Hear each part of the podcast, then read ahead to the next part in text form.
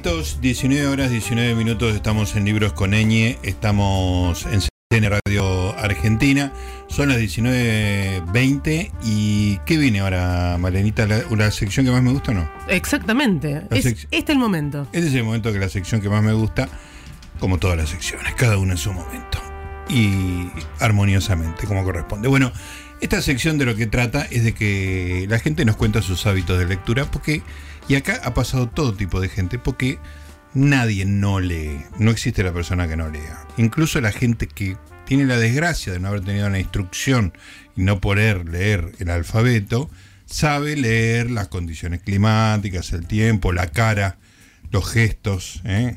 todo eso que uno eh, lee en, el ánimo de la persona con la que convive. O sea, estamos vivimos inmersos en lecturas. Algunos leen libros, muchísimos libros, otros trabajan leyendo libros y otros se relacionan con la lectura a través de las redes sociales, del WhatsApp o los más limitados incluso, también leen el tiempo, los mapas, los precios. Los algoritmos. Los algoritmos. Tremendo leer eso.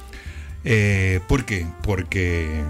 Todos. Todos somos lectores.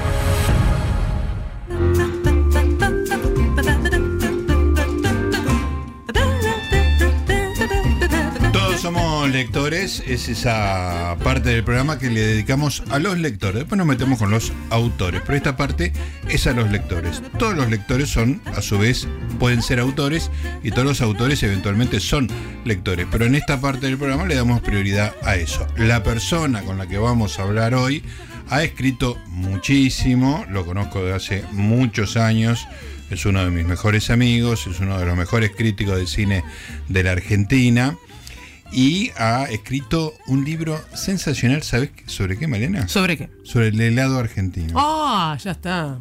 Un libro divertidísimo, lleno de datos. A ver, el señor Hernán Feinstein abrió los ojos como dos huevos duros, le pareció. Quiero ver si sabe más que yo. Bueno, lo voy a traer a Javier Portafus y los voy a sentar a los dos. Lo que sí te, te mata delante del micrófono. Está desafiante, ¿eh? Sí, sí, pero Javier, eh, él te habla desde el tolva, te desafía del tolva. Cuando pasa al micrófono, el señor Feinstein este, pierde un poco esa presunción. Pero vamos a dedicarnos a, a Javier Portafus, que es con quien estamos hablando, director del Bafin, si lo tenemos en línea. ¿Cómo te va, Javier? Acá Gustavo te saluda. Hola, Gustavo, ¿cómo andás? Es la primera vez que me decís Gustavo en 25 años, creo. Es verdad, es verdad, porque yo más o menos guardo las formas y vos decís Fus eternamente. Así que, eh, bueno, así, porque es Fus, ¿viste? Pero, no hay ah, manera. es verdad, esa OU yo la, convierto en, Fu. sí, este, sí, porque sos muy afrancesado. ¿Y esto que es catalán? No, es gallego. Ah, gallego, claro. Sí, sí, sí. sí. He estado con la familia de Portafous en, A Coruña, como, como le dicen cariñosamente. Qué lindo lugar, A Coruña. Bueno, ¿cómo estás, Javier? Bien, bien, acá eh, rodeado de libros, porque estoy en el escritorio y, como te conté, estoy escribiendo un libro, entonces tengo un montón de libros apilados. Está muy bien. ¿eh? Bueno, la, biblioteca de Javier es eh, descomunal y no hay vez que no vaya a la casa, que me pierda mirando en algunos momentos y, hay, hay de todo. Realmente literatura, non-fiction, muchos libros sobre música. ¿Se puede contar lo que estás eh, escribiendo? Que yo lo sé. Sí, sí, se puede. Ya eh, pregunté por las dudas, porque ah, es, un libro que se llama Buenos Aires sin mapa. y, es un libro un poco eh, en contra, va, en, no en contra, sino divergente con respecto a, tantos libros que hay de, Buenos Aires como, como de datos. Sí. Em, yo no soy muy de de, apasionarme por, por buscar, los busco, de hecho estoy apasionado por buscar datos, pero después no los quiero escribir. Claro, entiendo. Eh, la información que tengo no la me, aburre mucho escribir, así como me aburre mucho escribir, eh, eh, me aburre mucho escribir información, me aburre mucho escribir argumentos de películas, yo no cuento argumentos claro. de las películas. Sí, sí, sí, lo que no hay que hacer.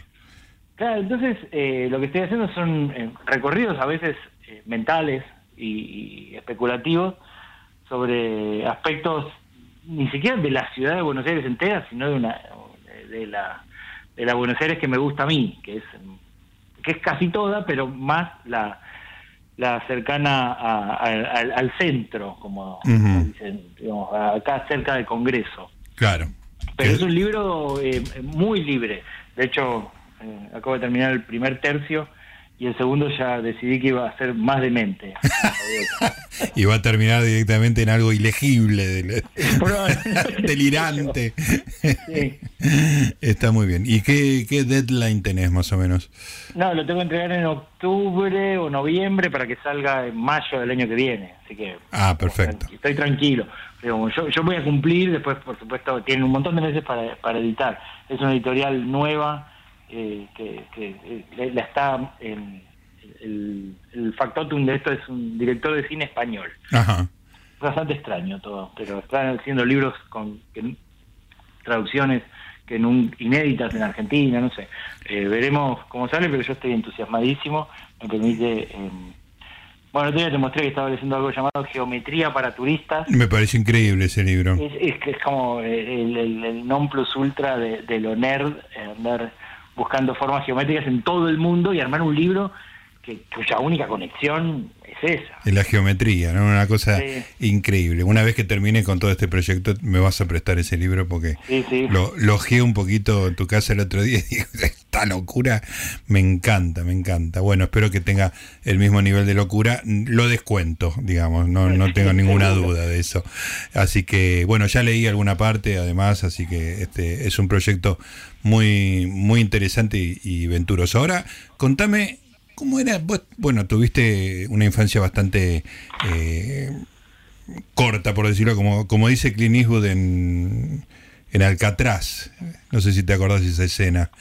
En la película de Don Siegel, le pregunta eh, el personaje de Clint Eastwood, lacónico, este, le pregunta, alguien está en tan conversación con otro preso y le pregunta, ¿cómo fue tu infancia? Y Clint Eastwood le contesta, short. no me acordaba de esa, de, esa eh, larga línea, ¿no? Pero. sí, una línea corta y autorreferentemente corta, digamos, ¿no? Sí, sí. Este, bueno, me refiero a que vos desde chico ya tuviste que ocuparte de, tu casa, de, laburar, qué sé yo, y, muy exigentemente, pero me imagino que ya de niño eras un lector consuetudinario. Y yo empecé a, leer muy chico, eh, a los cuatro años. Entonces, eh, mi mamá me, me, enseñó a leer. Eh, ¿Tu mamá te enseñó? Ajá. Sí, sí, sí, sí. Ah. Em, de hecho, hay un, yo estaba en el jardín de infantes, en, la, segunda la tercera, o la última sala, en preescolar, no me acuerdo en cuál, y, y yo era el único que sabía leer. Ajá, claro. y era, había, estaba la maestra leyendo adivinanzas de, eh, de Anteojito. Sí. Y Anteojito tenía en la última página... Todas las respuestas. la respuesta estaba al revés. Claro. Estaba al revés. Pero la maestra estaba en la mesa y yo estaba enfrente. Sí. Entonces era el derecho para mí. claro. Entonces le, leí una adivinanza y yo la decía. Y, adiviné todas. no adivinaste ninguna en realidad. Claro, no adiviné nada, en realidad ni siquiera prestaba atención y apenas terminaba de leer ella, yo le decía eh, y estaba ahí muy triunfal yo con mis, aciertos este, en fila y alguien dijo, pero él sabe leer, así, y ya bueno, me descubrieron. Descubrieron el truco del mago. Sí. Extraordinario. ¿Y te acuerdas? Porque yo también entré a la escuela habiendo, sabiendo leer, me había enseñado mi hermano con el libro UPA. ¿Vos, vos ¿Con qué método usó Carmen, tu mamá? Patoruzú. Muy bueno. Patoruzú, eh, Isidoro y Patorucito. Extraordinario. ¿Con eso aprendiste a leer? Con eso aprendí a leer, sí. Y eso explica... digo, como, que eran historietas. claro, claro. Eh, sí, con eso sí. Y después entonces los libros de... Como ni siquiera había aprendido a leer con los libros de, de, enseñanza de lectura, que era, ah, mi mamá me mima, todo eso me parecía eh, una pelotudez eh, tremenda, porque además ni siquiera yo había aprendido con eso, o sea, ni siquiera lo entendía como como como necesario pedagógicamente. Claro, vos tenías los, los Isidoro diciendo frases eh, cínicas, digamos. Claro, claro. claro, claro, o incluso palabras como canejo sotreta que no, no estaban en el diccionario de nadie. bueno, durante mucho tiempo eh, esas palabras sotreta parecían, ¿por qué nadie la usa? No, ¿Cómo aprendieron a leer, no? Claro. Claro, sí. Extraordinario. Che, tendríamos que empezar a poner en, circulación sotreta, ¿eh?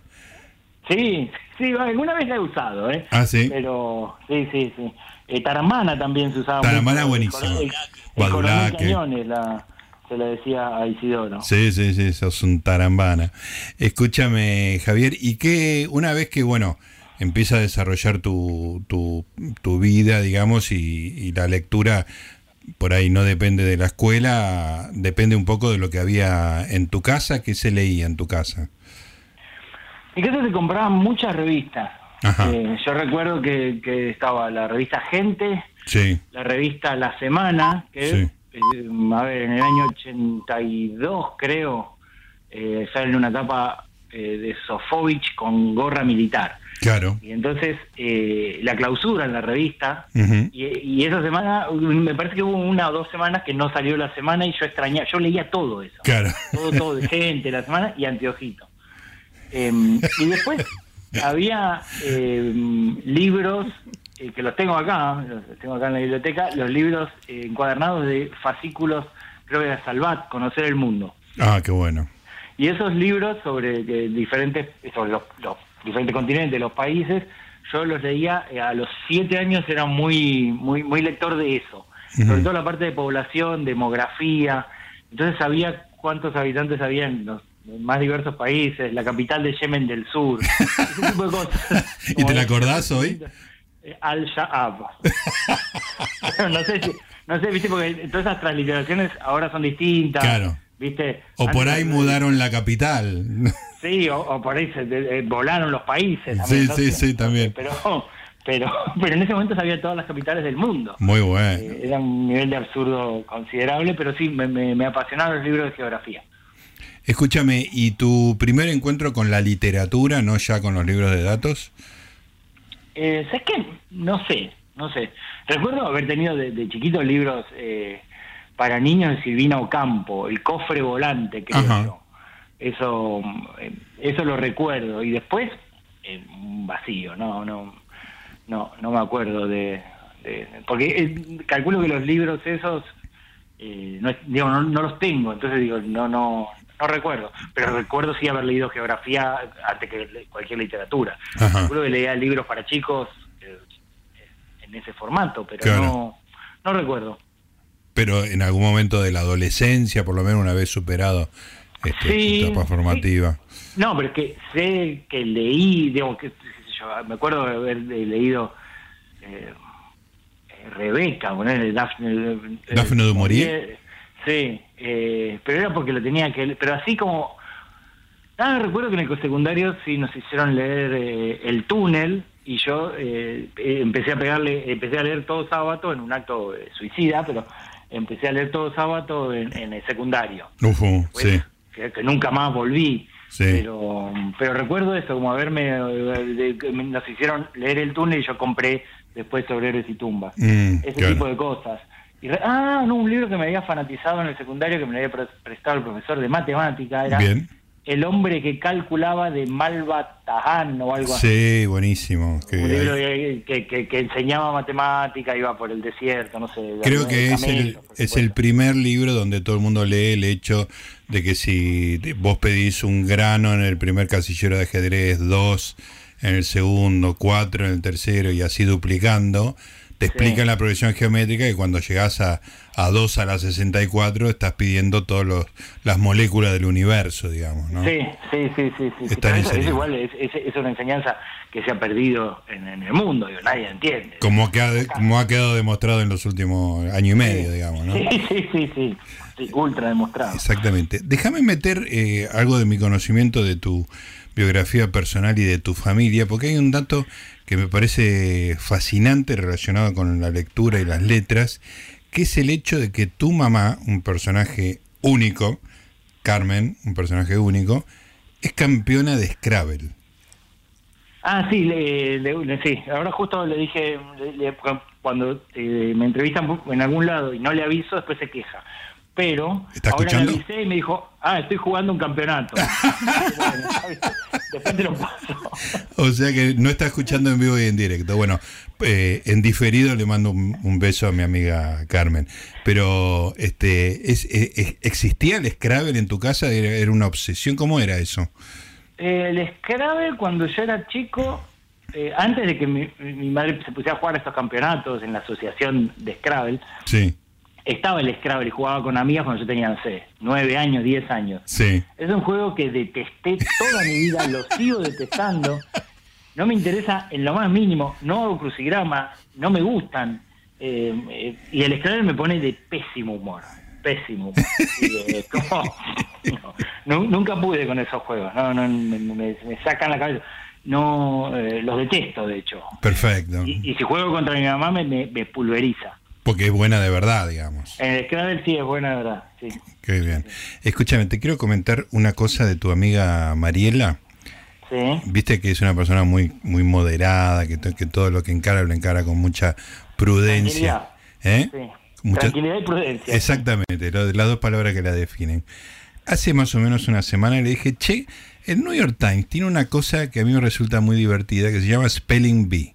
Te ponen una especie de panel con seis hexágonos y un hexágono en el medio, con letras. Y vos tenés que ver todas las palabras en inglés que salen de, de esas letras, digamos, ¿no? Entonces yo le digo, mira, yo cuando estoy haciendo radio, estoy medio distraído, me fijo, saco alguna, porque bueno, es inglés, qué sé yo. Este, fíjate porque es muy entretenido. Bueno, es una, es una persona que hace una semana que prácticamente no me habla. no, no, no hace otra cosa. situación que eso. Lo único, lo único que me dice cada tanto es, ¿te podés fijar a ver si encontrás alguna otra palabra? Porque porque te van poniendo en categorías de acuerdo a la cantidad de palabras que sacas y que ella quiere llegar a Genius. Llegó una vez en la semana y quiere llegar todos los días. Ah, ah no, a mí esas cosas de, armar palabras con letras, desarmar las palabras, no, no, no hay las letras dentro de la palabra no me interesan. no, me interesó ni, ni spelling, ni nada, nada de eso, nada, nada, nada. Nada de que, que la palabra está ahí no me la toquen, ¿viste? Por eso puede ser también mi, mi, aversión a cuando dicen fin de que me, broto. Hablamos un poquito, de, un poquito de eso. ¿Cuál es tu reacción ante las palabras, no palabras, frases convertidas en palabras de dos sílabas? Por ejemplo, fin de. Me, resulta intolerable, intolerable, intolerable. De, cuando da, bueno, ahora sigo dando clases, ¿no? Pero, pero en, las clases y me, dedicaba mucho tiempo a hablar en contra de eso. Además, eh, falta la palabra más larga a fin de. No, no puedo tolerarlo. No, no puedo. ni peli, nada de eso. Nada, nada, nada. nada nunca, jamás pude con eso. Eh, pero, eh, qué sé yo, igual es, es un aluvión de, de, provocaciones. La que, el, mundo hoy hoy estaba hablando del el libro este que estoy escribiendo y de las fotos, ¿no? Sí. Entonces le decía, bueno, como son 48 capítulos, tienen que ser o 48 fotos, si, si todo capítulo va a tener una foto, que sean 48 o 96. Sí. Y si no, que sean 64 y que solo tengan dos fotos los múltiplos de tres. Todo tenía que... una, una, forma, claro. Y el editor me responde, bueno, entonces está bien, pueden ser 92. Digo, es para provocarme, ¿no? 92. No, me dice, no, no estaba calculando, más o menos. Entonces, ah, no, sí, porque 48 más 48 es 96. Entonces, bueno, vamos con las 92. Digo, ¿me estás volviendo loco? No, no. Era lo peor que te podía hacer. Sí, sí, sí, joderme con, con la, la, la idea de, sistema y todo eso. Además, como estoy planeando un libro que, que, tiene una estructura y que tiene que ver con números, no, a mí me, las palabras cortadas, los números mal empleados, todo eso me ataca mi, mi zona obsesiva, que no son tantas Digo, no, no, no me obsesiona esto del spelling y de formar no me obsesiona para nada. me dejaría perder en una competencia así porque de repente empiezo a pensar en otra cosa. O sea, son pocas obsesiones pero intensas. Intensas, intensas. Exactamente. Sí, Volvamos a, tus lecturas. ¿Cuáles son tus, este, hablando de literatura ya, eh, tus escritores favoritos? Sé que Bioy es un, es una de tus debilidades, por decirlo de alguna manera. No sé si. Sí, sí. Bioy, bueno, eh, Borges y Bioy en un momento eh, eran eh, leía un libro de uno, un libro de otro, así hasta hasta completar, ¿no? y después, en un momento tuve que leer todo Cortázar, porque tenía que escribir algo que me habían encargado para un libro afuera. Era un artículo sobre Cortázar y el cine y, y un ciclo de películas y, ¿sabes que nunca leí Rayuela? Leí todo correcto, nunca leí Rayuela. En realidad lo empecé a leer. Sí. Y, me, saltó la chaveta y dije, no, esto no se puede leer. Sí. Pero no solo no se puede leer, sino que además toda la... eso fue hace mucho tiempo, ¿no? Eh, además todo el, el, mito sobre este libro es una paparruchada monumental. Pues eh, cuando yo era chico, eh, escuchaba que no, Rayuela, la, libertad en la lectura, y eran dos recorridos. Claro. Nada más. El nivel de, de, enojo que me dio, si nunca, nunca, nunca avancé más allá de cuatro o cinco capítulos, no me gusta nada, pero em, me gusta mucho Fogwill, muchísimo.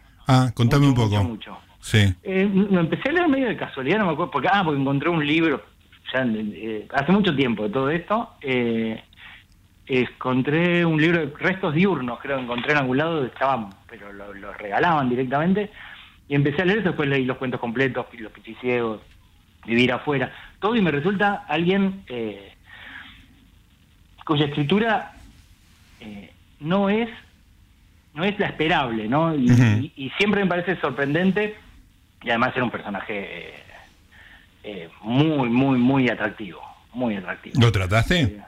no, no, no, no. Cada entrevista me parecía extraordinario, ¿no? Un, un este, un pendenciero también, ¿no? Sí, total, muy peleador, claro. Claro, era, era como leer a, Quintín, eh, como escuchar a Quintín, que alguna vez se han peleado, creo también. Tuvieron una pelea descomunal y terminaron amigos, si no me equivoco. Claro, bueno, es, que está así, me parece que, era el, destino inevitable, pero te diría que, que si tengo que decirte hoy, mis tres autores argentinos, así son Borges Bioy y Fogwill. Ajá. Eh, y después... Eh, en algún momento extranjero me, obsesioné con leer a, Pavese, me parece, bueno, obviamente un, genial, ¿no? Eh, Calvino, eh, eh, después me gusta hablar de los que no me gustan, como A Sangre Fría Truman Capote, lo odio. Ajá, porque, a ver, ese estilo de tiro directo. me encantan los, los cuentos. Ajá.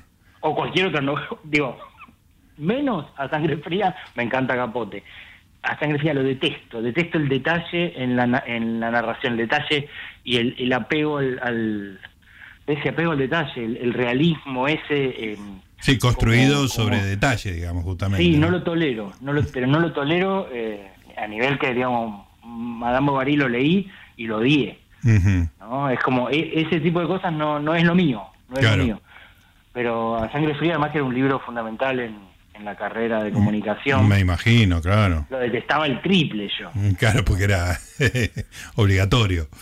Sí, sí, el detalle eh, es como cuando en las críticas de cine, volviendo a lo mismo, te cuentan el argumento en detalle. Me aburro, ni siquiera puedo prestar atención. Es muy difícil prestar atención. La, persona que cuenta el argumento de una película no sabe que el 80% de la gente que lo está eh, escuchando no lo está oyendo, o, o al revés. la gente que lo está oyendo no lo está escuchando. ¿No? Sí, Porque incluso, viste, cuando te cuentan de qué trata una película oralmente, no puedo prestar atención. No, por eso. No hay manera. Sí, nomás. Sí, no. Pero me parece que no somos nosotros. ¿sí? Parece que, que la mayoría. ¿Presta atención? ¿Qué sé yo? Calculo que sí. Para mí, los argumentos de las películas son como los sueños. Cuando, cuando una persona cuenta un sueño y no recibe un dinero por eso, como un psicoanalista, eh, nadie te presta atención al sueño, salvo que diga, soñé que, tenía sexo con Angelina Jolie, que es una cosa muy brutal, pero, pero un, sueño narrativo nadie le presta atención. Y yo en las novelas, cuando cuentan un sueño, las paso. Sí, yo medio que también, sí, es verdad. Y que además a veces tienen eh, margen distinto, entonces a veces exactamente cuando termina, chao, ¡Pum! Directo, tirada de cabeza al final, exactamente, como corresponde. Escúchame, Javier, eh, libros de cine. ¿Cuándo, empezaste a leer sobre cine? A ver. Sí. Y lo empecé a leer eh, en el 90 y poco, apenas un par de años después de que había salido El Amante, ¿no? Eh, y ahí yo me encontré primero con un número del Amante y, a, los, a las dos semanas estaba comprando todos los libros que podía sobre, sobre cine. Em, fue una revelación en, en la lectura, la lectura del Amante. Eh, dije, ah, esto es otra cosa. Yo leía crítica del cine en los diarios, desde muy chiquito, de los nueve años, yo leía crítica del cine y coleccionaba los avisos que salían, todo eso, como un recorrido muy común para el cinéfilo, y pero El amante fue una revelación. Y a partir de ahí empecé a, a husmear qué, qué libros había que leer y eh, que compré inicialmente fue el cine según Hitchcock de Truffaut, que cuatro mil veces está todo roto. Es como UPA, digamos, ¿no? La lectura inicial de todo cinéfilo que se precia. Sí, y, y después, bueno, el- eh, a mí me gustaba mucho Pauline Kael, entonces la crítica de Kael en, en- en formato libro mamotreto me encanta. Eh, pero pero después, qué sé yo, eh, libros así un poquito más, bueno, la búsqueda de felicidad de Cable, ¿no? De Stanley el- el- sobre la comedia. Sí. Eh, ese tipo de libros. Después, eh, ¿qué más? De- de- bueno, el, el libro que más me gusta de crítica del cine eh, no es ni de- no es de crítica del cine. ¿Qué es? Es eh, el, el crítico como artista de Oscar Wilde. Ah, extraordinario, claro. Para mí es la, es la definición de, de lo que tiene que ser la crítica del cine, pero no habla de cine porque ni siquiera había cine. Claro, claro, no existía, claro, pero Sí. ahí está todo. Sí, sí, ahí está la mirada, digamos. Claro. Eso. Sí, sí, es como, es como el monólogo del crítico en Ratatouille, digamos, ¿no? Que, que no es sobre cine, pero se aplica, Exacto, sí, sí, película que me encanta. eh, obviamente, como corresponde. Escúchame, Javier, mencionabas que en tu casa había muchas revistas y vos, bueno, te- esa revista de la cual te, te metió en el mundo del cine, que era La Mantela, terminaste dirigiendo, así que este eh, un, un- una- un apego muy importante. Has hecho una revista mensual durante años. Este, ¿Cómo fue tu relación con el mundo de las revistas? ¿Has leído mucho? Muchísimas revistas, sí, sí, sí. Y eh, en algún momento, cuando era chiquito, eh, eh, compraba Antesito y Villique, en un momento Claro. de Bonanza. Sí. Y no, el, el kiosco de revistas era el, paraíso, ¿no? Ir a llegar, yo vivía en Marcos Paz hasta los nueve años y venía acá y, y- o el kiosco de revistas. eh, y después, eh, con las revistas, eh, como en algún momento las revistas que me interesaban eran pocas de las que había en el kiosco y mi, mi avidez por leer eh, revistas era muy grande, empecé a, a- a comprar, pero pilas y pilas de primera plana, por ejemplo. Ah, primera plana viejas. Claro, sí, sí, de, la- de los 60. Claro. Ten- tengo una cantidad tremenda de primera plana y también de revista de crisis de los 70. Ajá. Eh, quizá por eso me hace tan mal el estado deplorable del 99%, 98% del periodismo hoy en día. Eh, digamos, si, se, si se podía escribir. Claro. ¿Por qué hacen esta basura que hacen? Sí. Eh, digo, primera plana era un éxito. El mundo Mm. era otro también, obviamente. Pero, pero sí, empecé a buscar revistas más viejas. Porque, ah, el gráfico también en un momento, Ajá. religiosamente. Bien. En, en los, sí, cuando tenía de, de los 10 a los 13 años, seguro. Le voy a dar una sorpresa al operador que en este momento está viendo con mucha atención San Lorenzo Argentino Juniors. ¿De qué equipo sos, eh, Javier? Y se podría decir que soy o era de Argentino Junior. Muy bien, hay dos, hay dos en este ámbito, es una cosa increíble. Eh, pregunta, pregunta muy azorado, ¿cómo era? Y no sé, a mí me cuesta cuando hay gente eh, que no me cae bien que es de Argentino Junior, ¿viste? Ah, perfecto, Entonces, no, no, no, y, y y además no podría decir que soy de un club cuando ni siquiera sé cómo sale ahora. Yo dejé de ver, dejé de ver fútbol después del campeonato eh, que Borghi dirigió a Argentino Juniors, que fue en el año 2008, 2009, Ajá, 2010 máximo. Sí. Ahí dejé... 2010 me Empecé-. Sí, empezaron, cuando ya prohibieron lo- los visitantes, ya dije, nunca más, no veo más, ya está. Y, y el año pasado, yo veía todavía fútbol extranjero, ya cuando vi un- quise ver uno con, con... Y ahí no había gente en las tribunas, dije, no, este, eh, aunque sea como protesta, no voy a verlo. Está bien. Que a nadie le importa, pero no... Y ahora ya calculo que, que me probé que puedo vivir sin ver. Ahí está. No te importa demasiado, pero el gráfico lo leías con, con interés. Eh, De, de punta a punta. Y el gráfico... Sí, eh, iba a la cancha yo, cuando tenía 12 años iba a, iba a la cancha. O sea, lo vi salir campeón argentino del Nacional. Así que Claro. y la Libertadores, todo eso, todos los 80 sí fui. Ahora, déjame decir una cosa, porque así como Primera Plana, Crisis y, y, todas esas revistas, había un material que es increíble, que uno ahora, bueno, cuando siempre comentamos, cuando aparecen las recopilaciones de, de qué sé yo, de Enrique Rabo, de Sara Gallardo, de cosas que escribían en diarios y revistas en esa época, uno se agarra la cabeza, porque es literatura de alto nivel, digamos, ¿no? Este, hay que decir que el gráfico también estaba muy bien escrito. Muy bien, muy bien, sí, sí, sí. Después eh, yo llegué a ver ya que empezaba la decadencia eh, y, bueno, y después, bueno, eh, se pulverizó, pero pero sí, había, obviamente había un nivel de escritura distinto en, todos los en, en, todos los temas, ¿no? digo, eso lo podías ver, no sé, en, diarios. Yo era lector, fui lector a posteriori de La Opinión. Claro. Eh, y de tiempo argentino el de, los 80.